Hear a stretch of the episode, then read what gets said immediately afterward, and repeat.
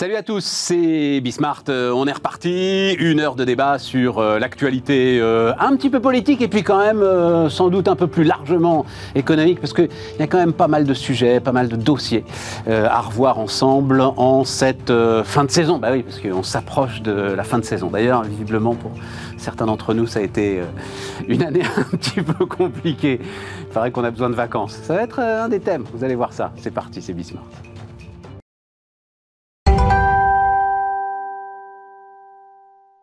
Donc, c'est Julie de la Sablière qui nous dira pourquoi. Salut Julie, pourquoi elle a besoin de vacances Année compliquée, donc euh, entrepreneuse, fondatrice de Little Wing. Jérôme Dédéian, salut, euh, Jérôme, entrepreneur, mon partenaire patrimoine, et Clément Henra, qui est lui en vacances depuis un petit moment, euh, prof de fac, prof d'éco à Sciences Po et à la Sorbonne. C'est ça, hein, c'est ça, Clément.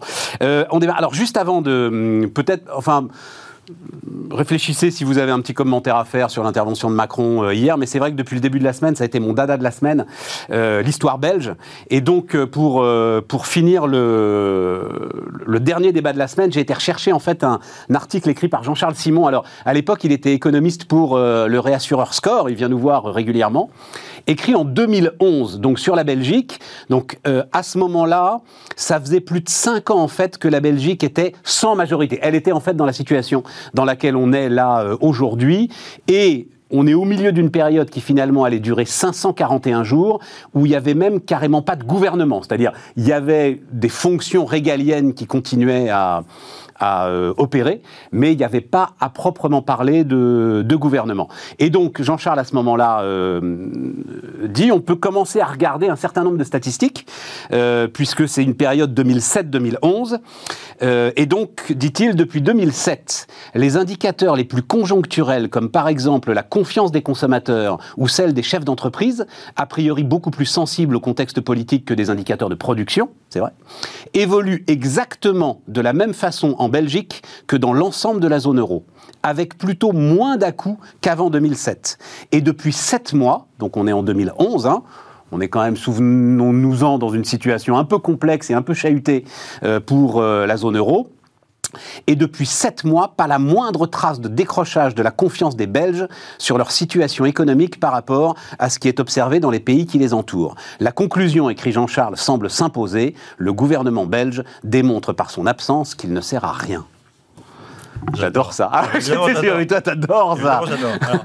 Euh, l'angle est assez simple. Euh, euh, la croissance, elle est liée à la confiance, euh, parce qu'elle est liée à l'investissement euh, et au fait que les gens font des projets. Et pour faire des projets, il faut avoir un environnement stable.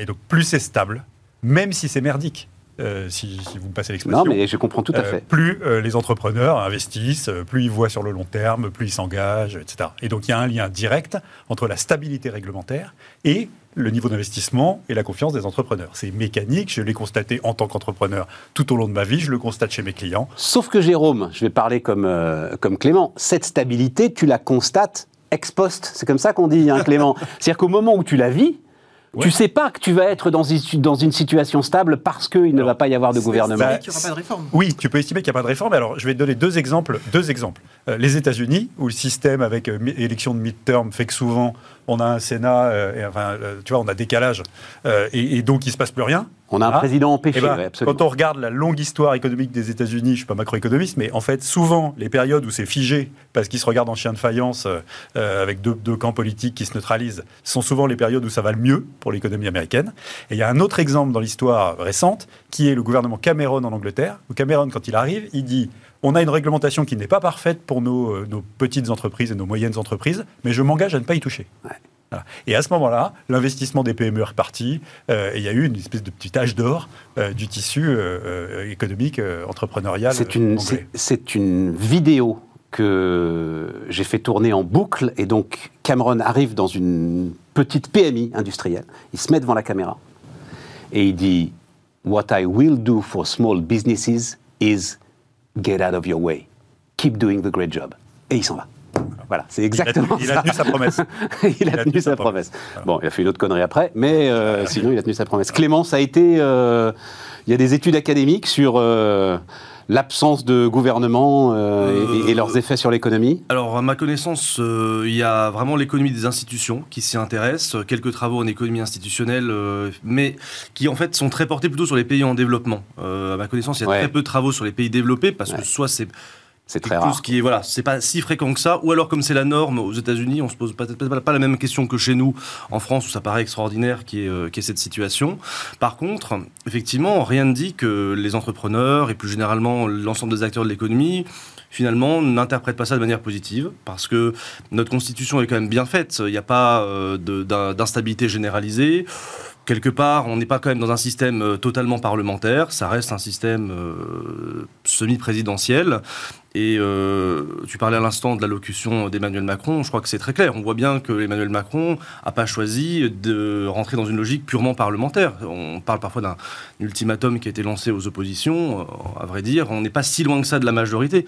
Moi, je suis assez surpris euh, du chiffre de 289 qui circule tout le temps, parce qu'il n'y a presque aucun texte qui a besoin de 289 euh, voix. Entre les absents et l'abstention, en réalité, les plus gros textes, c'est plutôt 270, 275.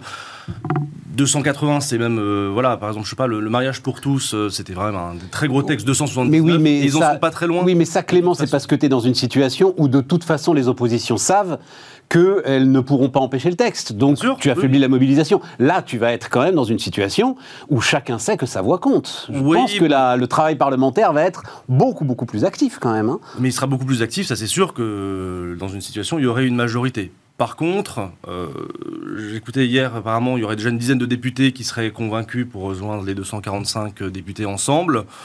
Entre 255 et 270, 75, 80, à mon avis, euh, ce sera peut-être plus facile que ce qu'on croit. euh, et ça explique peut-être aussi la déclaration d'Olivier Véran. Nous allons construire euh, assez rapidement une majorité absolue. Bon, euh, c'est assez clair comme déclaration, euh, et même si ça peut paraître un peu optimiste euh, comme ça. Ouais, moi, je trouve- Julie, comment tu vois ça? Bah, la, la déclaration d'hier, euh, je trouve, enfin, on attendait un discours de la méthode et on a eu effectivement un ultimatum aux oppositions. Moi, ce qui m'étonne, Ah, c'est ah bon, t'as vu un ouais, ultimatum, oui, toi? Oui, les 48 heures, Ah oui, euh, moi et le, clairement. Enfin, et, et effectivement, je trouve que le grand absent, quand même, de son discours, c'est sa majorité présidentielle. C'est-à-dire que ce qui manquait, je trouve, c'est quel mandat il donne à sa majorité présidentielle pour aller négocier. Là, c'est effectivement, euh, mettez-nous vos propositions sur la table. Je trouve qu'il prend un Mais- risque de se positionner encore dans un régime purement présidentiel, là où, et les institutions de la cinquième d'ailleurs le prévoient, enfin, c'est pas du pur présidentiel, c'est un régime qui, selon la pratique du pouvoir... Ah non, c'est même du parlementaire. C'est un régime parlementaire. régime À la fin, c'est le Parlement qui décide. Et Ah, pas ce Si, changement. Jérôme, à la fin des fins, c'est le Parlement qui décide. Le, Oui. le président n'a qu'un pouvoir de dissolution qui a en plus été euh, limité par. Et il euh, me semble qu'il aurait été quand même plus habile euh, de se positionner euh, au-dessus des partis, d'acter le fait qu'il allait falloir faire des lois et gouverner différemment, mais de mandater sa majorité présidentielle pour aller négocier, plutôt que lui aller demander en 48 heures, ou est-ce que, parce qu'évidemment, il se prend une fin de non-recevoir. À la limite, les plus constructifs sont le Rassemblement national, qui eux ont tout à gagner à montrer qu'ils sont euh, un, un vrai parti de gouvernement et capable de faire des concessions et de se positionner euh, comme des négociateurs. Ce qui est ubuesque comme situation. Mais lancer l'a un ultimatum, phrase, hein. enfin lancer un ultimatum avec un flingue chargé à blanc, c'est quand même compliqué, quoi. Quand il dit, euh, il, il sous-entend qu'en fait, il manque pas grand-chose d'ailleurs. Il n'a, il n'a manqué qu'une trentaine de députés sur 570. oui, c'est vrai, oui, oui, oui, c'est vrai, c'est vrai. Et mon, et mon t'as programme est validé par l'élection, alors que évidemment. euh, C'est un et- peu. Moi, j'ai été élu, et puis bon, vous avez choisi quand même une assemblée qui n'est pas totalement majoritaire de mon point de vue. Bah, il se débrouille. Moi, j'ai été élu, et bah. le- la Ah, tendance mais bon, suivra. il reçoit les chefs ça, de parti sans sa première ministre. Enfin, encore une fois, c'est, il expose directement le dernier euh, jalon, qui est le jalon présidentiel, euh, dans, dans, dans la Bon, ça négociation. me chagrine presque un peu ce que vous êtes en train de me dire. Oui, parce parce que ça veut dire qu'on qu'ils n'aura pas ils cette. sont en train d'essayer Ouais. de flinguer notre espoir, mais comme il se passera rien, on va pouvoir entreprendre. Ah non, mais après, Mais- non, mais alors, qui est un bon. Enfin, l'absence de gouvernement, l'ai fait sur l'économie, certes, mais enfin, là, même- sur la fragmentation politique des sociétés, euh, sur. Enfin, je veux dire, Cameron, Oui, mais moi, tout ce que je vois, c'est. En, Belgique, T'as euh, ton taux ça, d'IS à 25%, ça y est, c'est fait, c'est voté. T'évites la guerre civile d'une réforme de retraite, euh, alors donc j'ai découvert depuis deux jours euh, que, enfin c'est même totalement incompréhensible en fait euh, ce qu'il a fait, mais bon voilà, je ne sais pas si vous avez un avis là-dessus. Globalement, tu as une banque centrale européenne qui fait que voilà, elle est là, elle a dit qu'elle était là. euh, enfin, on- on- elle sera toujours là. On en redira un mot. Il va falloir qu'elle trouve le bon outil. Tiens, le- le- le- le- non mais le marin que tu es peut se mettre tranquillement au portant. voilà, on va pas non plus trop border les voiles et on va naviguer tranquillement. quoi. C'est vrai que tu t'espérais ça. Quoi. Ouais, alors, on va t'expérer ça. Alors, quand même, euh, ce que je trouve intéressant, c'est que quand, quand tu es euh, euh, Macron aujourd'hui, avec son gouvernement, et que tu utilises tout ce que la Constitution et la réglementation associée de la Ve République te permet de faire en dehors de la dissolution Ouais, ultime, ouais, etc. Et notamment tout le fait que tu maîtrises quand même pour l'essentiel l'ordre du jour des assemblées, donc c'est toi Ouais. qui as la main sur ce qu'on met en, en discussion au Parlement, d'une part. Deuxièmement, tu as quand même euh, euh, des outils de type ordonnance, de type 49.3 qui te permettent de faire des choses euh, et puis de discuter après. Pas le 49.3. Voilà. Pas, tu peux pas utiliser Non. le 49.3 dans cette situation. hein. Là, là D'accord. t'es par Alors, terre. Au moins ordonnance. Au moins ordonnance, tu oui. Tu fais des choses. D'accord. oui. Et tu discutes après. Et puis, il y a aussi le processus de co-construction. Euh, mis par Sarko euh, à l'Assemblée, co-construction de la, de la réglementation euh, en amont entre le gouvernement et l'Assemblée.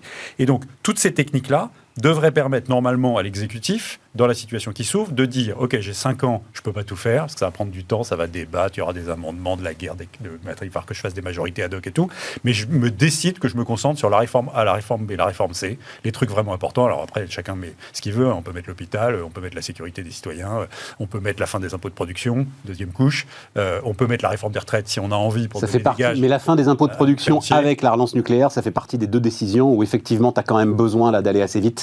Voilà. Mais a priori, tu trouves une majorité pour faire ces deux trucs-là. Voilà. Et, donc, et, et donc, ça veut dire qu'il faut tendre la main, et puis il faut essayer de se concentrer sur ce qui semble vraiment essentiel, mais ça veut dire que pour le reste, à part ces 3-4 gros trucs Ouais, qu'il t'as va raison. décider de faire dans les 5 ans, on a une petite chance d'avoir une super Ouais, stabilité, peut-être d'une réglementation merdique euh, euh, euh, qu'on pourrait, qu'on améliorer hein, si on travaillait efficacement, mais c'est pas grave.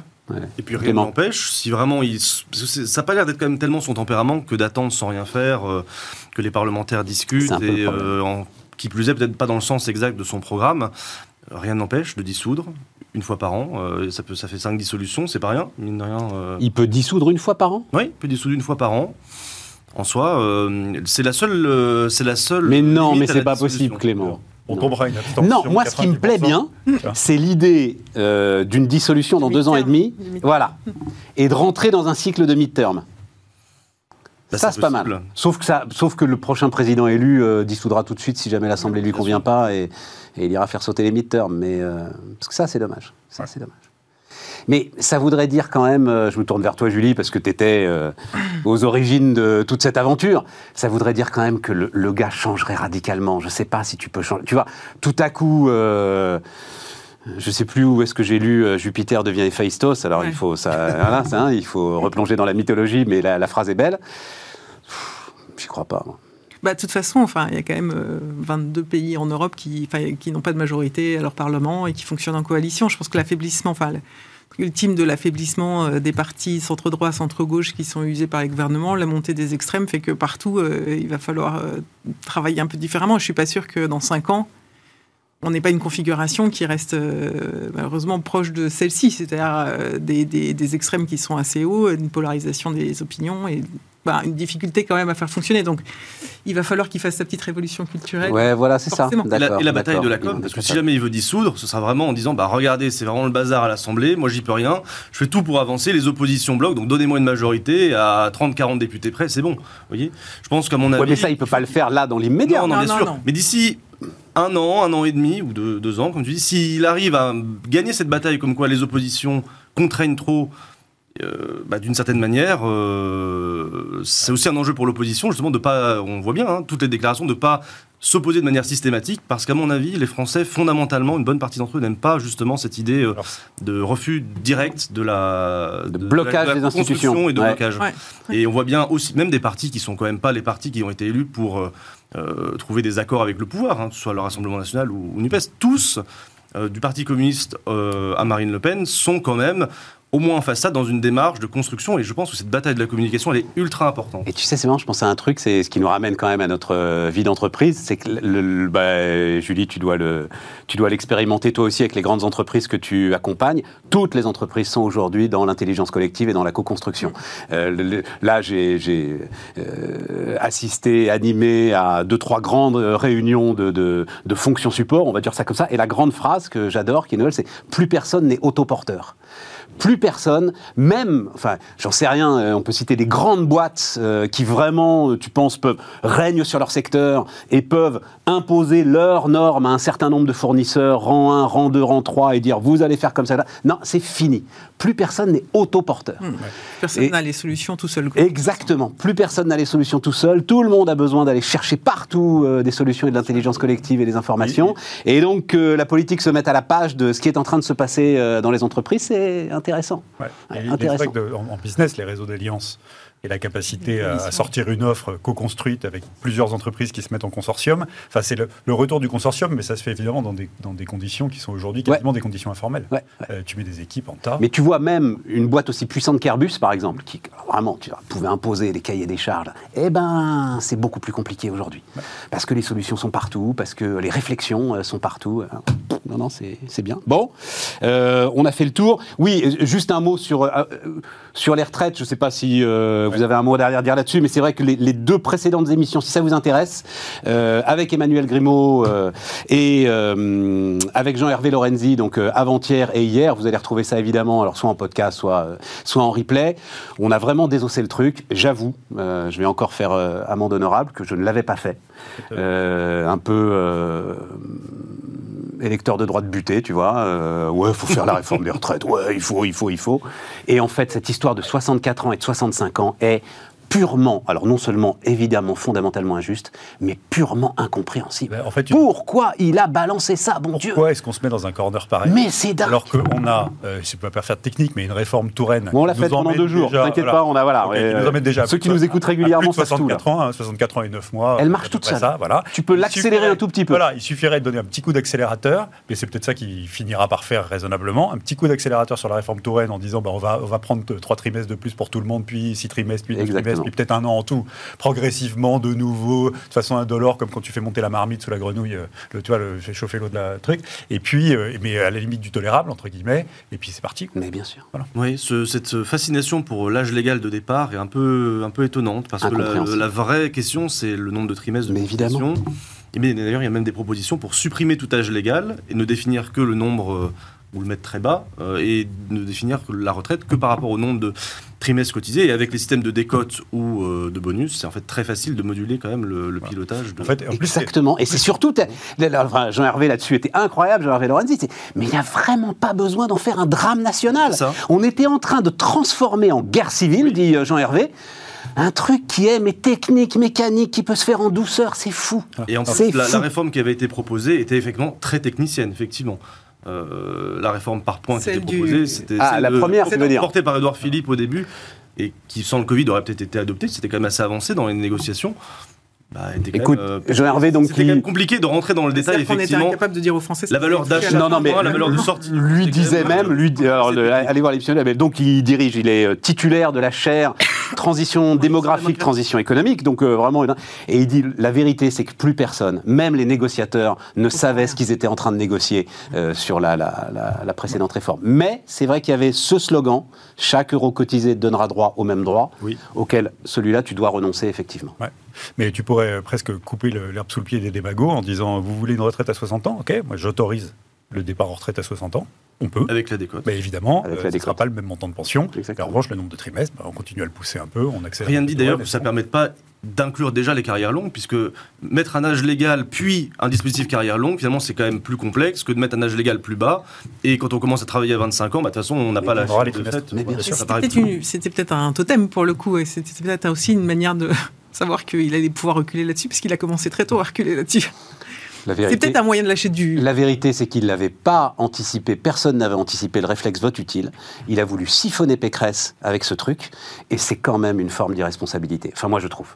C'est-à-dire agiter. Tu sais très bien ce que tu agites. Que tu ailles jouer à faire un petit peu de politique politicienne, ok. Oui, mais parce que l'électeur de droite qui n'a pas regardé le dossier, qui fait comme toi. Je sais bien. Donc je sais bien. Mais, c'est bien, mais c'est une forme d'irresponsabilité. Ça marche, mais tu te le prends Exactement. Exactement. Il, a, il a un élément à mettre dans la négociation rapidement parce qu'il sait que c'est pas. Sauf que l'électeur de droite qui finalement après va regarder le dossier fait. Voilà. Tu t'es foutu de moi, mon gars. De l'électeur de droite le fait. Je pense que ça laisse des traces. En fait, ah, je sais pas. On peut jamais, on peut jamais parier sur le fait que l'électeur est, est bête. Sur- Non. L'électeur n'est pas bête. Euh, et donc il y a une intelligence collective. Non, mais il y a une, il y a une intelligence collective. C'est le sujet des marqueurs dans la vie politique, Ah, quoi. Le nombre de fois où on a débattu de sujets. Comme sur le euh, RSA. Qu'est-ce que ce sera fait le, le travail obligatoire avec le RSA, ça aussi, ça va être un truc. euh, Ça, j'avais compris tout de suite que c'est une connerie, ça. C'était. ça aussi, c'est vraiment un. Un marqueur d'électeur de droite. Ça. Mais celui-là, je sais pas pourquoi, j'avais lu des trucs là-dessus et ça, j'avais compris que c'était euh, que ça servait à rien. Euh, on- euh, Clément, on, on disait d'un mot euh, taux, dette, inflation, euh, banque centrale euh, euh, européenne en alerte. Alors j'aime beaucoup parce que il y a quand même un côté. euh, Mélodrame. il y a- moi, je pense western. Tu vois, donc euh, alors je vais vous la relire si vous n'étiez pas là, la phrase de Christine Lagarde, mais j'adore. Donc tu as d'abord euh, l'allemande Isabelle Schnabel qui, qui dit euh, L'engagement de la BCE à prévenir la fragmentation de la zone euro ne connaît aucune limite. Et puis tu as Christine Lagarde Ce sera efficace, proportionné, quiconque. Tu as l'impression d'être dans un truc de Sergio Leone, tu sais C'est ça. donc ce sera efficace, proportionné. Quiconque douterait de cette détermination commettrait une grave erreur. C'est ça. Donc si tu paries, Ça fait, tu sais, tu peux faire le trade du siècle contre la BCE, tu seras perdant. C'est ça le message qui est c'est ça. Les- Alors j'ai quand même un petit sujet là-dessus. C'est que, bien sûr, personne ne peut douter que la BCE est là, qu'elle sera là, etc. Mais il va pas falloir trop trop tarder à expliquer ce que c'est que l'outil antifragmentation. Parce que sinon, Ouais. les marchés vont commencer à s'impatienter. Ouais. Voilà. Et, et pour le moment, cet outil, quand tu creuses un peu, hein, il n'est pas si évident que ça, parce que tu as, les outils qui existent déjà, mais ils ont un problème, c'est que normalement, ils sont assortis de mesures de redressement économique des pays qu'on aide, parce qu'ils divergent. Euh, donc si tu fais du rachat de dette ciblé sur les pays les plus endettés ou les plus vulnérables, sans discernement, c'est déjà pas dans la palette d'outils actuels, il faut, le faire, il faut quand même le faire accepter, tu vois, il faut le créer et, le- et le- et le faire accepter. Jérôme. Voilà. Non mais je sais bien, je te connais Dix ans après, Stéphane, je t'as pas encore trop. compris qu'à un moment, à un moment, Ah, mais- tu sors le bazooka et tu dis vous allez tous fermer vos gueules. C'est qu'à la fin, c'est comme ça que ça se Mais passe, la Banque je te, centrale. connais, je te connais trop euh, au moment où on a vécu la pandémie. Tu disais, mais vous inquiétez pas, pourquoi vous vous inquiétez? De toute façon, le stock de dette sera illimité, il sera racheté, etc. etc. Tout ça est vrai. euh, modulo le fait que quand même on a des institutions, que techniquement faut le mettre en œuvre et que ça peut secouer pas mal, ça peut être un rodéo, si tu parles de western, moi, je vais te parler de rodéo, ça peut être un joli rodéo avant qu'ils y arrivent. Et entre l'effet d'annonce aussi brutal que ça, whatever it takes, c'est le, le- le retour du whatever it takes dans la bouche de la BCE, hein, c'est Total. ça. Exactement. Et, et la réalité de l'outil qui calme les marchés, derrière la parole, il va quand même falloir passer à l'acte. Et ce passage à l'acte, moi je le vois pas à 48 heures. hein. Non, Ça ils ont donné rendez-vous en juillet. Ben voilà, Euh, Ils ont dit juillet. faut pas se louper. Clément, un mot là-dessus? Bah, effectivement, on est dans une ère où, depuis hum, 2014, le fameux Whatever It Takes de Mario Draghi, on est dans une ère qu'on appelle dans la théorie économique de forward guidance, donc l'idée de guidage des anticipations des agents, des entreprises, des ménages et, même des États. Et donc la bataille de la communication est plus essentielle que jamais. Et on est étrangement dans l'exact inverse. Vous connaissez la fameuse phrase de Greenspan du si vous m'avez euh, compris, c'est que je me suis mal exprimé. Donc là, c'est exactement l'inverse. On cherche à être transparent, à rassurer les marchés, même si l'outil n'est pas encore euh, déterminé. Euh, sans vouloir être trop, là aussi trop technique, le gros enjeu pour la Banque centrale, c'est d'éviter le cercle vicieux, risque souverain, risque bancaire, euh, puisque dans les pays euh, dont on peut supposer qu'il y a un risque de, de fragmentation, pays du sud de l'Europe, il y a un double risque, risque souverain de dette publique et risque de faillite des banques, ou en tout cas vulnérabilité plus grande des banques euh, par rapport aux, aux grands établissements bancaires euh, français, allemands, etc. Donc euh, la BCE, il ne faut pas oublier qu'elle a les deux missions, la mission de stabilité financière dans Tout le cadre fait. de l'union bancaire, et là il y a pas mal d'outils qu'elle peut mobiliser conformément d'ailleurs au traité, et elle peut utiliser et interpréter d'ailleurs l'union bancaire pour en fait vraiment limiter le risque, le risque bancaire. Bon, quant au risque souverain, effectivement, on a déjà contourné un peu indirectement la monétisation euh, de, la dette qui n'était pas autorisée. On a déjà aussi un peu contourné les règles qui supposent que quand on favorise un État par rapport à un autre, on crée de l'aléa moral. Enfin, évidemment, un État n'est pas incité à avoir des finances publiques euh, saines. Je pense qu'effectivement, les banques centrales euh, dans le monde entier savent interpréter les traités de manière suffisamment large pour qu'il n'y ait pas trop de barrières institutionnelles. Par contre, effectivement, quand Christine Lagarde parle de cet outil anti-fragmentation, moi, à titre personnel, je ne vois pas qu'est-ce qu'elle pourrait, qu'est-ce qu'il pourrait vraiment inventer qui n'existe pas déjà sous une forme ou une autre. Ça peut être Bah, euh, Juste, une- tu remets en place, tu remets en place l'outil, Ça pourrait le, être, le euh, paquet Covid. C'est Ah bah, ça. et puis tu vends du Boone et t'achètes de, de, de, de- du 10 ans italien. Voilà, donc normalement t'as pas le droit Non, hein, non, euh, de faire droit. ça, mais Oui, tu sais quoi, on va le faire quand même. Et voilà, au Non, revoir. mais- tu vois, c'est ça à la fin. Alors, sauf que euh, il y, il y a quand même un point de fuite ultime d'une opération comme celle-là. C'est qu'à un moment, cet aléa moral, il faudra le supprimer. Et, si on dit, la première partie d'émission, quand il n'y a pas de gouvernement, tout se passe bien, euh, eh ben, il va falloir arrêter de, vivre dans la fiction qu'un euh, État est maître de ses finances publiques et il va falloir mutualiser la dette au niveau européen si on veut que le système fonctionne et qu'on supprime cette aléa morale et qu'on devienne un truc avec monnaie unique, euh, zone euro, monnaie unique et ben, euh, politique budgétaire. Sachant que les Allemands ne voulaient pas de ça pour la même raison de l'aléa morale. Ils ne voulaient pas à l'époque. Mais bien sûr. si ah on a la même dette publique que les Italiens, les Espagnols, etc., euh, ils ont emprunté à un taux plus bas, ils vont pas être incités à faire des efforts sur leurs finances publiques. Nous, on est vertueux, pas eux. Donc il y avait déjà ce problème d'aléa morale, mais qui est. Il faut qu'on apprenne à dépenser moins et les Allemands à dépenser plus. C'est plus les mêmes Allemands. C'est plus les mêmes Allemands. Voilà, c'est plus les mêmes Allemands. Ils sont eux-mêmes confrontés à des problèmes profonds. donc, euh, Et euh, Julie, tu as remarqué, ça aussi c'est quand même très intéressant, dans le cadre un peu euh, macro, le, la grève sectorielle en Grande-Bretagne. Oui. Parce que j'étais en Grande-Bretagne et du coup j'ai vu. Ah, c'est pour ça Parce que tout à coup, elle me dit il faut parler de la grève des transports britanniques. Mais pourquoi Et en fait, c'est très intéressant. 40 000 grévistes, donc plus grosse grève des transports depuis 30 ans. C'est ça, et la plus importante sectorielle en Grande-Bretagne depuis 89. Hein. Exactement. Et, c'est énorme. Ils demandent effectivement des augmentations de salaire, évidemment, de 7 à 8 points. Euh, je crois que c'est les réseaux qui sont publics en Angleterre et les opérateurs privés sont aussi en grève. Et euh, globalement, ils sont en train de commencer à dire les côtés opérateurs, ils annoncent 3 à 4% d'augmentation, mais en disant il y aura des suppressions de postes parce qu'on ne pourra pas tuer l'inflation. Boris Johnson appelle à la modération salariale. Et là, les, les euh, syndicats de l'école sont en train d'annoncer qu'ils vont se mettre en grève. On attend une inflation, je crois que qui sera plutôt au-dessus de 10 euh, en Angleterre et la contagion, a priori, elle est probable. Quoi. Voilà, c'est ça. D'autres, d'autres une fois, c'est pas la France qui en grève en premier. Oui, mais oui, oui, oui, très juste. et du coup, ils vont se retrouver effectivement dans une, dans une situation euh, où on sent que tout va. Et pour l'instant, donc euh, à Londres, dans Londres, effectivement, ça se sentait parce qu'on disait il y a 27% de piétons en moins dans Londres de circulation, etc. Tout le monde en télétravail, c'est là où le télétravail quand même change la donne, jusqu'au jour où je pense que les, tout ce qui est logistique se mettra en grève. Et là, ouais on a un vrai sujet. non, non, mais c'est le, sujet social duquel on est, nous, un tout petit peu préservé. On le rappelle, on a, grâce au bouclier énergétique, une inflation qui est un peu, en moyenne deux fois moins importante que dans les autres pays de la zone euro. Mais, ça peut secouer chez nous aussi. Et qui est prévu à la baisse l'an prochain, étrangement, euh, même retour à la normale dans certaines prévisions. Je vais, alors, pardon, je, je te redonne la parole, mais parce que j'ai trop aimé ça. Jean-Hervé Lorenzi encore hier, qui était très très bonne humeur. et quand je lui demandais alors comment tu vois les choses et tout, il se penche vers le micro et fait la vérité, on vous ressortira ça, d'ailleurs je l'enverrai sur les réseaux sociaux, c'est trop bon. La vérité, c'est que tous ceux qui font des prévisions sont des escrocs. on n'a pas le début du commencement d'une queue de cerise sur ce qui va se passer. Bien sûr. Il donne du crédit à la phrase de Keynes. Si l'économie a été inventée, c'est pour donner du crédit aux météorologistes. Ah, aux astrologues, il disait. Aux astrologues. Et, on a une qui monte les taux tout en sachant que c'est pas ça, euh, c'est pas le sujet euh, complètement. C'est plus un sujet de taux de change que qu'un sujet de, Mais ça en fait partie. Un problème de Grand Fashion, mais, bien sûr, il ça en fait partie. on, l'explique. Hein, euh, à partir du moment où on est sur une crise d'énergie qui se paye en dollars, il faut essayer de maintenir le taux de change parce que sinon, euh, le dollar nous coûte de plus en plus cher. La question, c'est que s'il n'y a pas euh, un ralentissement, un retour à la normale sur les prix des trucs qui font flamber le, portefeuille des, ménages, on a un risque de transmission enfin de, colère, quoi, mm. euh, et clair. Et donc euh, les, Anglais, euh, souvent, à ce qui traversent le Channel, c'est mm. pas toujours des bons trucs. Ils nous ont envoyé leur vache folle. S'ils pouvaient éviter de nous envoyer leur grande grève, ça nous obligerait. Voilà.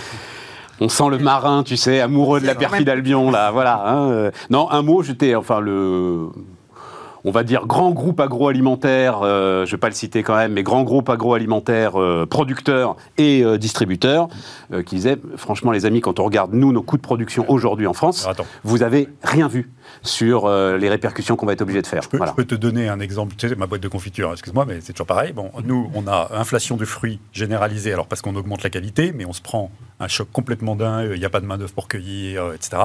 150% sur les contenus, donc euh, verre, euh, emballage, capsule, étiquette, etc. Euh, tu prends 50% sur les fruits, et là, soit tu écrases tes marges, soit tu montes tes prix. Hein. tu n'as vraiment pas le choix. Et le moment d'écrasement des marges arrive, touche à sa fin. Quoi. Exactement. Hein, hein. et il y a un moment où ton prix psychologique, eh ben, tu te demandes si ça ne va, pas, ça va pas faire baisser tes ventes. Quoi. Et c'est là que Jean-Marc Daniel dirait il faut plus de concurrence pour, pour faire baisser les prix. Ouais. Mais oui, enfin, je suis pas sûr là. non, pas, sur un, pas, sur un, produit ultra premium. Sur un produit ultra premium, euh, ton sujet c'est de maintenir ta qualité, c'est pas de dégrader ta qualité la pour produire moins cher. trouver des gens pour ramasser dans les gens. Jean-Marc, mon héros, qui me disait quand même il y a 3-4 ans, l'inflation a disparu pour l'éternité.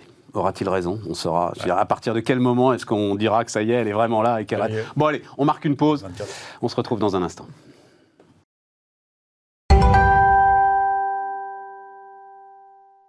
On repart donc, euh, ouais, grosse fatigue. Donc Julie, euh, année usante. Non, l'année, l'année a été plutôt bonne, mais je, je- je suis quand même fascinée dans ce pays à quel point les vacances d'été sont un moment important. Je te le confirme. Et, et- et 2020, crise Covid, etc. On se retrouve à chaque fois 2020-2021 avec deux étés où en fait on- la vie reprenait euh, son cours euh, comme si de rien n'était. Et je pense que cet été sera assez tendu. En fait, euh, par les pénuries de main-d'œuvre qui sont un peu partout. Dans l'hôtellerie-restauration, c'est une catastrophe. Euh, Tout le monde cherche des solutions pour euh, employer euh, des gens partout. Les transports aériens sont. Il manque euh, 500 personnes pour euh, checker les bagages et euh, faire la sécurité à Orly, à Roissy, euh, les grèves chez Ryanair, etc. Donc je pense qu'en fait cet été, on va voir des choses très concrètes qu'on ne voyait pas les étés euh, précédents, où on avait l'impression de vivre tout d'un coup sous cloche, malgré des années, pour le coup, difficiles avec les confinements, la crise, etc., et des situations économiques bien plus tendues. Et à mon avis, c'est cet été-là qu'on va ressentir, en fait... Alors, euh, Tu le dis euh, déjà, euh, déjà énervé, en fait, déjà, tu le dis non, déjà tendu. En fait, il va falloir. Non, mais tu, tu je viens d'y penser là en t'écoutant. Il va falloir notamment dans les cafés-restaurants qu'on soit quand même beaucoup plus zen avec les gars qui nous ah, il va servent. falloir être patient. je vais- Et zen, ouais, zen, zen, zen quand même. hein. C'est des, c'est des héros euh, en fait. ça, euh, ça a commencé l'été dernier. En fait, euh, euh, premier été où ça rouvre. D'accord tous les clients adorables dans le retail. C'est- C'est vraiment les témoignages qu'on a. hein. Donc les gens contents d'être là, mon, mon- mon café arrive froid, c'est pas grave, euh, etc. Vraiment, nickel. L'été dernier, on a commencé à avoir des comportements agressifs de clients de retail. Ah boutiques. ouais, putain. Et donc je pense que là, tout le monde est, euh, tu vois, Sous-staffé, euh. cran, là, Mm. et que tu vas rencontrer pénurie de main d'œuvre, euh, mauvaise formation parce que tu vas prendre des jeunes euh, que tu vas former vite fait pour, euh, et c'est quand même un métier, tu vois, il y a un peu de, de- de- de développement de savoir-faire et tout, et des clients qui sont sur les nerfs. Et donc euh, il y, a un- il y a un- va y avoir un sujet. Vous avez Et je raison, les gars. Le truc, le truc qu'on peut délivrer comme message, c'est chacun de nous, à titre microéconomique, hein, doit essayer d'avoir un comportement irréprochable en tant que consommateur pour éviter que ça parte en vrille dans les restos, dans les hôtels, dans les boutiques de retail, etc., chez les opérateurs de tourisme et tout. Tu sais ce qu'on va faire? On va venir avec notre café et on va le payer quand même. Et, et tu sais quoi, on l'échange, on l'échange- je veux bien, mais on l'échange contre départ du resto. D'accord? Ah, mais tout de suite, de tu vois le truc, c'est dingue, hein Attends. Tu vois, c'est ça Clément le capitalisme. C'est Voilà, là, tu as, là tu as l'incarnation, le maître étalon du Mais, capitalisme. oui, mais après, tu peux faire une fondation, tu peux, je sais pas, tu peux donner du pognon à des causes, etc. Mais il faut quand même commencer par générer du pognon pour pouvoir l'orienter là où tu penses qu'il a une utilité. Non Moi, je sais pas orienter de l'argent que je n'ai pas. Oui, mais là, là, pour le coup, il a de l'utilité dans le café, le, le, Non, bien sûr. euh, Bien le sûr, pognon, pas tu un vois. service à lui rendre. C'est pas un service à lui rendre. Il faut qu'il apprenne à, à- à- à- à faire un effort pour être rémunéré pour son travail. Enfin, n'importe quelle entreprise. Non, non, non, mais oui, mais là, tu, Voilà. tombes, tu touches sur ce qui est un des vrais sujets de l'économie française euh, désindustrialisée, c'est que le gain de productivité, euh, ça y est, tu, tu touches à la limite. C'est-à-dire, tu peux pas servir quatre cafés si euh, t'as pas quatre. Enfin, tu vois ce que je veux dire? Il y a un moment, c'est pas possible. C'est Ouais. comme faire les lits Non, dans les hôtels. À un moment, Ah. physiquement, Il y a- euh, il y a ça s'arrête. Je crois qu'aux Carnac. États-Unis, il manquait 25% de- d'effectifs dans les hôtels. Donc euh, il y a un moment où, le- évidemment, le service n'est pas là. Tu peux pas, tu peux pas être à trois étages en même temps, quoi. Il y a Voilà. un distributeur à Carnac qui vient d'investir dans une super machine qui permet d'avoir des huîtres, euh, tu vois, un distributeur de d'huîtres. Voilà. C'est vrai, ça. Mais ouais, et alors il est sur une zone de trafic euh, et il dit euh, bah, je vais continuer à vendre des huîtres même quand je peux pas ouvrir parce que j'ai pas de gars euh, pour tenir. Et donc, c'est quoi? C'est la bourriche qui est euh, Ouais, au frais C'est euh, emballé, euh, deux douzaines. Il faut les ouvrir quand même, elles sont pas Euh, ouvertes. Tu mets ta carte bleue. Ah oui, faut les- oui, elles sont fermées, elles sont fermées, elles sont trucs avec leurs algues, etc. Ouais, voilà, c'est Et, ça. euh, deux douzaines par deux Mais il va douzaines. demander de l'equity sur le parc à huîtres. C'est lui qui ouvre les autres. lui, il est malin, c'est les algues. Il aura toujours besoin des algues. Voilà. T'as besoin de 10 douzaines, tu mets ta carte bleue, ça te sort 5 bourriches. Voilà. Comme pour les baguettes, euh, fut un temps. Ouais, ouais, ouais, ouais, ouais. Voilà. Mais il fut un temps, ça existe encore, hein, euh, un peu, je crois. hein, euh, Et, Je suis euh, de Paris. Et on va, on va finir. Ouais. et, et je pense qu'on va avoir une petite accélération. Alors, je suis pas spécialiste du retail et tout ça, mais on va peut-être avoir une petite accélération dans la robotisation du retail. Mais en tout cas, Ah, c'est intéressant, ça. qui va avec le. Est-ce qu'il vaut mieux être livré en, en, en, en, en 3 heures euh, avec tout, tout, tout le bordel logistique que c'est, ou est-ce qu'il vaut mieux sortir de chez soi avec sa poussette à marcher, tomber devant une vitrine vide, mais avoir un distributeur? Tu vois? Et je pense que les deux sont complémentaires, et peut-être qu'on va aussi avoir un shift là-dessus. Voilà. Pas sur tous les produits, euh, voilà, mais pas dans toutes les zones et tout. Mais- Non, ça me fait rêver comme truc, parce que le, le- le commerce de proximité, c'est. Bon, mais franchement, faire la queue, enfin, c'est insupportable. Voilà, je le dis comme ça, j'ai beaucoup de mal. Et donc là, tu règles aussi ce problème-là, quoi, tu vois. Tu respectes ton commerce de proximité et t'as pas quand même à poireauter 20 Et minutes. puis quand tu es là, tu souris au client. Puis quand tu pas là, il voit ton sourire en photo. non, mais tu vois, et ta présence est toujours là. Euh, je, je me demandais, euh, parce qu'on parlait, tiens, transfo, etc. et tout, fin d'année euh, pour toi, Julie, c'est quoi les. hum, Qu'est-ce qu'elles te demandent, les entreprises, en termes de com, de transfo, de, de, de ce que tu leur, app- peux la- leur apporter comme service, justement, euh, aujourd'hui Moi, j'ai quand même beaucoup de sujets autour de la transformation euh, durable, donc le sujet des engagements sociaux, environnementaux et comment on communique dans un moment où quand même le greenwashing devient de plus en plus détecté, euh, C'est ça. accusé, etc.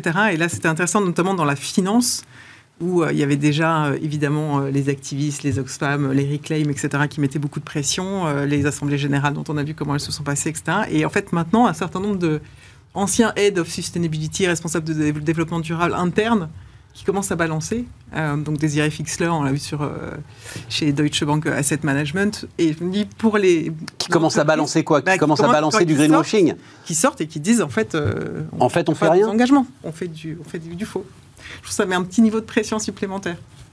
Euh, et ça, je Ouais, pense mais que, c'est enfin, Deutsche Bank. Alors, la- d'ailleurs, c'était la filiale Deutsche c'était AWS. DWS. DWS, c'est le- DWS, voilà, c'est ça. euh, pour greenwashing ouais, en Allemagne. Donc je pense que la pression, la pression en tout cas monte encore, et c'est vrai que par rapport aux allégations de ce qu'on est capable de raconter, etc. Là, oui, il y a quand même beaucoup d'entreprises qui sont en train de remettre complètement euh, euh, à jour la manière dont elles communiquent sur ces sujets, parce qu'on sent bien que ça y est, le, Surtout, beaucoup, euh, plus, beaucoup, beaucoup plus de vigilance. crois- Attends, ju- juste une question à, à- à Julie, parce que euh, moi aussi, je suis ça quand même de très près. Je crois pas qu'il y en ait tant que ça des boîtes qui euh, s'amusent à communiquer n'importe quoi sur euh, ce qu'ils sont en train de faire aujourd'hui. Je parle de grosses boîtes, hein, évidemment, hein, euh, Julie. Je crois Bah, pas qu'il y en ait tant que ça. Quand même. Ah ouais, Ouais. c'est vrai? Ouais. Je vais tomber de haut. être comme pour Je les retraites. pas de nom. C'est comme pour les retraites, je vais me réveiller, je fais merde, Ouais, on m'a pris non, pour un con. non, quand même. Mais, mais parce qu'il y a aussi un sujet de référentiel commun, de quoi on parle, etc. Et Oui, parce que, attention, si on parle de, notamment, ce grand sujet passionnant euh, d'investissement des banques dans les fossiles, par exemple, euh, je ne crois pas du tout que ce soit du greenwashing, ça. Je veux dire, si tu investis dans Total aujourd'hui, qui est en pleine restructuration, plutôt que euh, du côté d'Exxon, euh, qui est sur une toute autre logique et qui va pas du tout investir dans les renouvelables, euh, etc. Non, c'est ce fameux terme d'impact, c'est-à-dire Eh oui. tu investis là où tu peux avoir un impact. On est d'accord. Mais mais il y a un grand flou quand même. Enfin, je- tu ferais un sondage pour savoir les gens qui achètent de l'ISR, est-ce qu'ils savent que l'ISR va en temps total? Je pense que non. Alors. Donc il y a aussi un effet de perception qui est de qu'est- qu'est-ce qu'on me vend derrière tous ces produits euh, durables. Où, euh, je pense qu'il y a un grand, grand flou. Donc il faut une grosse opération Donc, de transparence, euh, quoi. Il y aura une grosse opération de transparence et il va falloir expliquer effectivement pourquoi il y a des enjeux de conversion qui sont hyper importants et qu'il faut soutenir euh, certains. Qui sont les plus importants. Mais oui, bien sûr. ça, ça, ça porte un nom hein, en technique de gestion d'actifs. C'est Ouais. best in class versus best in universe. Je sais. Voilà. Bon. Et donc, euh, le, best in universe avait la cote, euh, le best in class n'avait plus la cote. Donc fait, pour dire, c'est clair, le grand le, best best in universe, c'est-à-dire je n'investis que Dans les boîtes, petites fleurs. euh, Exactement, dans des boîtes qui n'ont pas d'empreinte carbone. voilà, euh, donc, tout va bien, tout est pétrolières, etc. Et le best in class, c'est j'ai besoin d'investir dans les pétrolières, mais je vais prendre plutôt Total que Exxon. Mais attends, attends, parce que- pourquoi j'ai besoin d'investir dans les pétrolières? Parce que le monde a besoin de pétrole, qu'on le veuille ou non. sûr. Voilà, c'est parce ça, hein, y a je un suis cas responsable en économique, parce qu'il faisant y a un ça. cas économique d'investissement euh, euh, rentable, enfin, On est de- d'accord. de sélection de valeur, etc. Et, et en fait, euh, moi, je, je pense que l'ISR, historiquement, j'ai j'ai évidemment suivi ça dans toute ma carrière dans les services financiers depuis, depuis des dizaines d'années. Euh, L'ISR a toujours euh, euh, été pénalisé par le fait qu'on mélangeait le E, le S et le G, quoi, pour la faire courte. Donc l'environnement, euh, le social et la gouvernance. Les trois sujets sont importants, mais désormais, il va falloir être très précis sur chacun des sur trois chacun sujets. des trois. Et typiquement sur le E, en fait, ce qui nous intéresse, c'est pas l'empreinte carbone de Total. Ce qui nous intéresse, c'est la trajectoire de l'empreinte carbone de Total. Exactement. Sauf que, au lieu de payer les armadas de consultants qui ont chacun leur méthode différente, etc., il va falloir mettre de l'intelligence artificielle dans le calcul. Il va falloir normaliser le travail, utiliser de la, de la data, etc. Et il y a des boîtes qui font ça. Euh, Il y en a une dont je suis modestement actionnaire qui s'appelle Carbometrics, qui est une boîte qui, qui permet à moindre coût d'avoir une vision normalisée des émissions carbone d'une boîte euh, en utilisant, en aspirant des données. Oui, mais là, là, là, le boulot, il, c'est boulot comptable à l'échelle européenne, il avance, il avance vite. Ouais. Euh, ça y est, là, donc le Parlement a voté va- l'obligation de reporting, qui est un peu un vote inutile parce que euh, énormément de boîtes le font. Mais, me dit Julie, énormément de boîtes le font. Euh, Mais euh, voilà, en mettant pas mal de trucs sous le tapis. Les normes arrivent euh, l'année prochaine, tu auras des normes comptables type IFRS, euh, et là, tu Oui. pourras plus rien mettre sous le tapis, quoi. Oui, et puis l'investisseur et le consommateur, parce que les deux, euh, c'est les deux moyens de pression qu'on a hein, sur, sur les boîtes, Bien sûr, vont, bien vont sûr. demander de la data fiable Bien sûr. avec une pérennité du mode de calcul pour regarder la trajectoire. Oui, et les, et Et les, donc, euh, et les talents, hein, parce que tu vois, le- les étudiants de grandes écoles qui aujourd'hui balancent des questionnaires aux boîtes et leur demandent des comptes, etc. Ouais. Enfin, le sujet du recrutement, c'est- c'est. Alors, je veux dire, je pense que c'est crucial Oui. pour ces boîtes-là. Et ça revient au deuxième sujet euh, qu'on va traiter dans des questions, qui est le capital humain, c'est l'investissement dans le capital humain, où on sent bien que c'est le deuxième gros sujet de préoccupation euh, des entreprises en ce moment. C'est intéressant que tu parles du rapport de, de France Stratégie sur Ah oui. que les entreprises doivent changer dans le, la manière dont elles recrutent. On Attends, attends, quand bah, je, vais même le, je, vais, grand, je, vais, je, vais, je vais le donner. Donc, effectivement, euh, euh, non, non, bah, alors parlons-en. On n'aura pas le temps de, tout parler, de parler tout, alors, mais c'est pas grave. Mais, euh, parlons-en. Effectivement, donc, point de vue. alors, j'ai deux choses d'ailleurs. J'ai le point de vue de France Stratégie, et puis j'ai le. euh, ça, je vous l'avais pas donné, vous l'avez peut-être vu ce matin, le rapport de la Cour des comptes sur l'apprentissage. Là aussi, je tombe de haut quand même. Alors je vais très très vite sur le rapport de la Cour des comptes sur l'apprentissage. Je ne sais pas si tu as vu ça, euh, Clément. Donc on s'est félicité tous ici hein, euh, du million euh, d'apprentis. La vérité, en fait, nous dit la Cour des comptes, c'est qu'il y a eu un effet d'aubaine magnifique. On a balancé en apprentissage avec des primes de 5 à 8 000 euros euh, bah, des gars qui étaient Bac plus 3 ou Master, qui, voilà, n'avaient de toute façon aucun mais- problème d'intégration Ouais, ouais, dans Mais en l'entreprise. faisant ça, tu as changé l'image de l'apprentissage. Ouais, Donc- alors, donc, mais pas du tout, mais en si, fait. mais Attends, si. attends, Ah, mais attends, si. attends. Bien Moi, sûr. moi, je, je suis Tu rates totalement l'objectif en fait d'intégration euh, des sous-qualifiés. Voilà. Tu- Et ça te coûte 4 milliards et demi cette euh, alors si tu veux changer l'image. Moi je préfère donner euh, 4 milliards à Little Wing pour changer l'image d'un truc si tu veux. tu vois. Ouais, ouais. Je, je- je suis pas sûr d'être complètement d'accord. Vas-y, vas-y, vas-y. La première raison, c'est que euh, bon, tu peux être euh, diplômé de l'enseignement supérieur et être sur le carreau. Ça, c'est le premier truc. Ah, et deuxièmement, non. Alors, cette filière. alors, non. si, Non. si, si. Bon, d'accord, mais non. filière d'apprentissage, cette filière d'apprentissage, même avec des, même si ça a recyclé des bacs plus 3, elle nous donne quand même de la main d'œuvre employable, c'est-à-dire qui a vécu une expérience professionnelle, euh, qui sait ce que c'est que la vie d'une boîte, qui sait évoluer dans Mais une les mecs en etc. master, ils sont tous en stage. euh, Enfin, je le sais, il se trouve que. Oui, ils trouveraient des stages. Voilà. Oui, oui, non, Mais ils oui, des stages, bien sûr. C'est Mais- du pur effet d'aubaine. Euh, non, non, non, il y a aussi, non, il y a aussi le fait que euh, c'est euh, un, un moyen de dynamiser un, sujet qui est assez crucial en France, qui est celui de la formation, Mm. Euh, parce que du coup, il y a une floraison d'écoles qui proposent leur contrat de tu Ouais, vois, non, non, mais cursus d'apprentissage, etc. Et peut-être que ces écoles-là, un peu spécialisées, tu vois, souvent montées par les secteurs et tout, sont plus efficaces que l'éducation nationale ou que l'enseignement supérieur classique. Clément, je crois que tu m'en avais parlé. C'est alors euh, toi ou alors Jérôme Matisse, euh, prof d'université comme toi, qui avait senti un peu le truc, qui avait vu euh, effectivement Oui, alors, des, gars en master euh, partir en apprentissage. Et, tiens, c'est bizarre. euh, Oui, pourquoi? Alors, cela étant, bon, c'est vrai que la Cour des comptes, c'est toujours un peu l'oiseau de mauvais augure. Euh, à chaque fois qu'il y a un truc, paf, le rapport de la Cour des comptes derrière qui dit non, il y a rien ne s'est passé comme. euh, Ben oui. Bon, euh, Malheureusement, hein. non, en- je pense que les- de toute façon, chaque mesure, il y a un effet d'aubaine. C'était vrai pendant le Covid. On pourrait prendre 50 exemples. euh, c'est vrai. Pour les- moi, je suis assez d'accord avec euh, non, Jérôme, honnêtement, ouais. oui, avec Jérôme et avec Julie. Honnêtement, euh, bien sûr qu'il y a des effets d'aubaine, mais effectivement, il y a quand même des gros besoins sur des métiers qui, pour l'instant, n'ont pas toujours de main d'œuvre. Il y a un mauvais appariement sur le marché du travail. Les entreprises semblent dire, dans tous les reportings que fait Pôle Emploi ou d'autres in- d'autres instances, qu'elles trouvent pas un certain nombre de, de candidats à des postes, alors pas c'est sûr, pas des postes qui de- devraient nécessiter un niveau master, mais enfin des postes qui, grâce à l'apprentissage, peut-être sont pourvus. Franchement, euh, j'ai envie de dire, c'est pas tant Bon, d'accord, ok, Et alors, c'est pas vous tant d'argent remontez le moral. Et pas tant d'effets d'aubaine Oh, que ça c'est pas tant d'argent que ça, 4 milliards et demi, euh, camarade. C'est 4 milliards et demi. De La BCE est là. Je vais donner un exemple. dans 4 milliards et demi. Non, non, je rajoute, il va falloir. 4 milliards et demi d'effets d'aubaine total. C'est 4 milliards et demi Il- l'enveloppe totale. Bah oui, mais enfin, alors j'ai plus la proportion en tête, mais euh, il doit y avoir des 3 comptes, milliards d'effets d'aubaine, et il va falloir rajouter, il va falloir recapitaliser France Compétences, et non, il va Ah, falloir rajouter euh, 3 milliards là-dedans. Vas-y. Un exemple, assure-moi un projet AMUP, hein, créé par les professionnels. du. Quoi AMUP Je AMUP, sais pas ce que c'est. assure-moi un projet. Ouais. D'accord? C'est une filière d'apprentissage créée par la profession du courtage d'assurance qui avait besoin de ressources, qui n'arrivait pas à recruter, etc. et qui fait un carton. Qu'on soutient, euh, on est un certain nombre de courtiers autour de la table. Et avec des bacs plus 3 et des masters. etc. Et là-dedans, tu as, tous les cycles de professionnalisation avec plus ou moins diplômés. Euh, et ça permet de, vraiment de, de- de donner de la main-d'œuvre qualifiée qu'on est capable d'employer. Et il y a quand même pas mal de laissés pour compte des quartiers, etc., qui rentrent dans ces filières-là.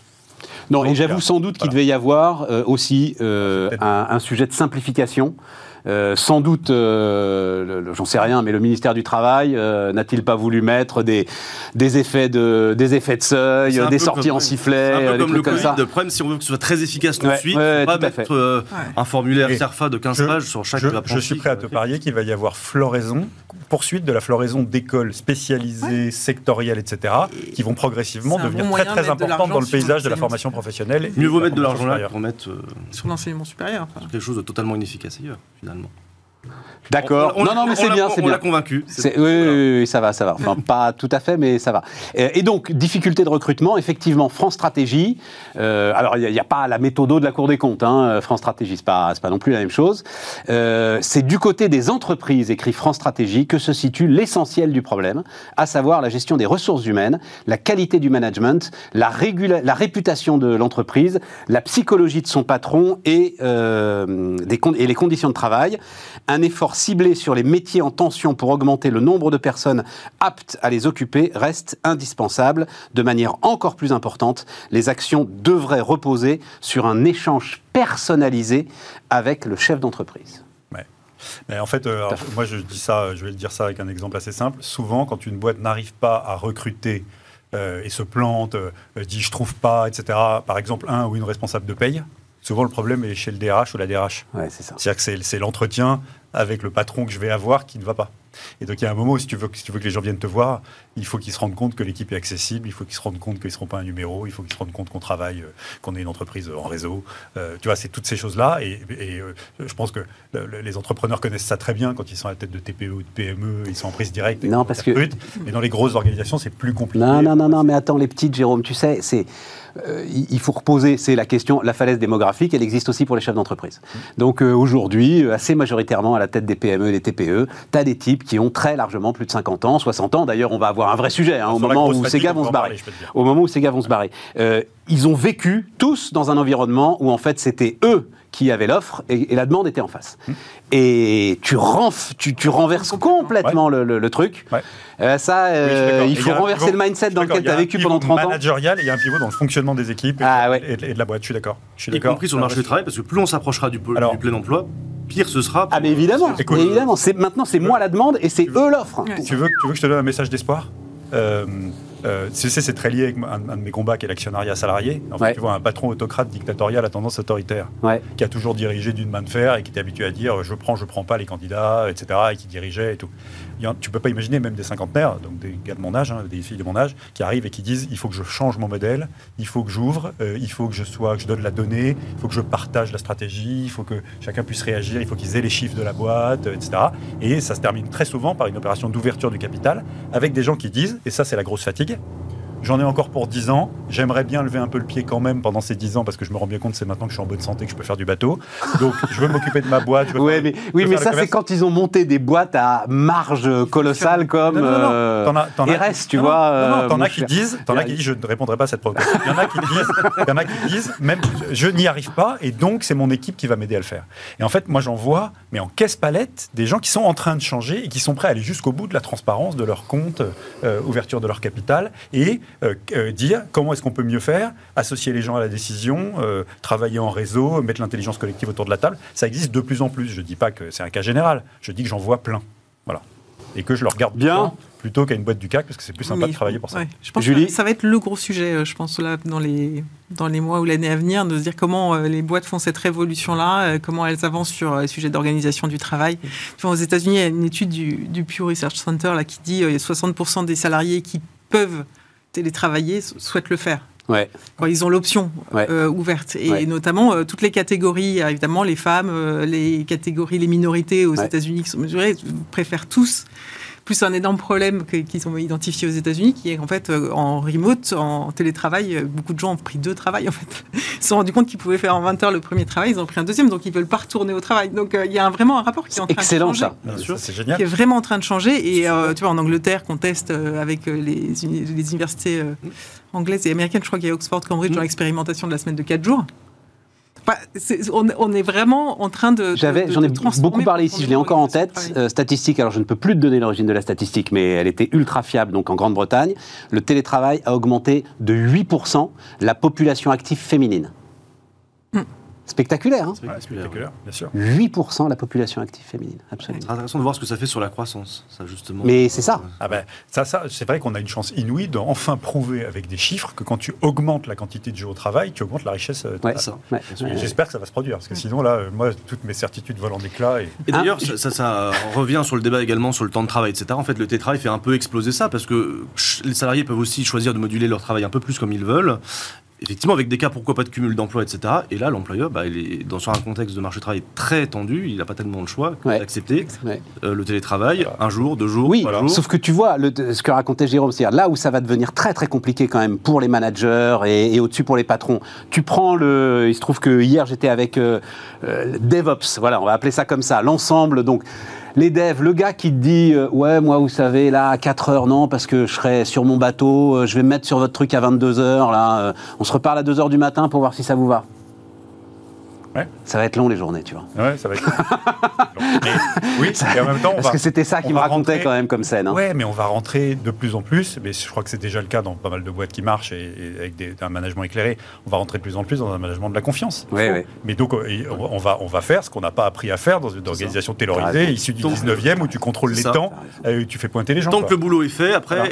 Tant que le boulot est fait à telle date, Voilà. voilà, Et le, truc qu'il va falloir apprendre à l'encadrement intermédiaire, là je parle en patron, hein, euh, donc, vraiment, euh, on va dire Jérôme il est cynique, euh, etc.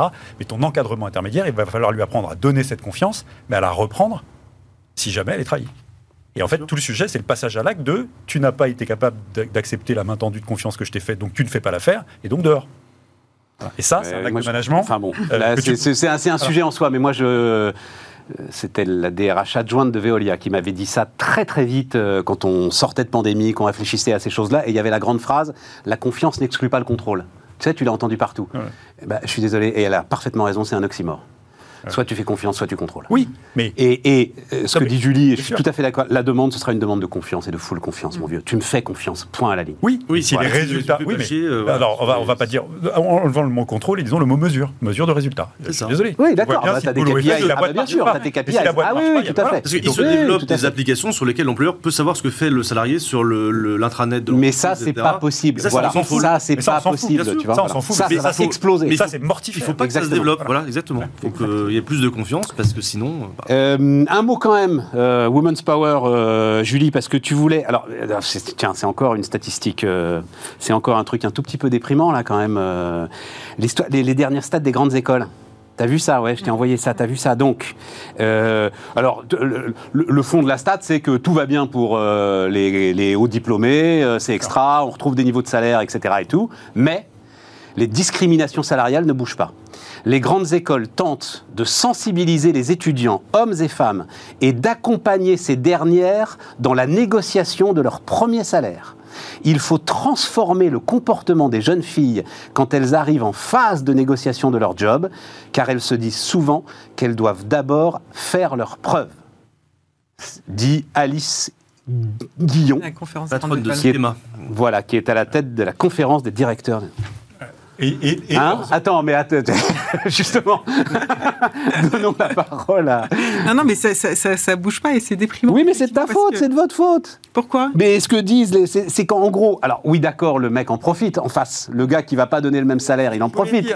C'est ce que je voulais Mais, mais, mais. Moi, je peux dire que quand, quand tu négocies, tu es une femme qui même tu négocies avec un client, moi ça m'arrive aujourd'hui, il y a- je, je- je peux te dire qu'un mec ne, va pas du tout négocier avec une femme comme il- à un moment, tu vas avoir un.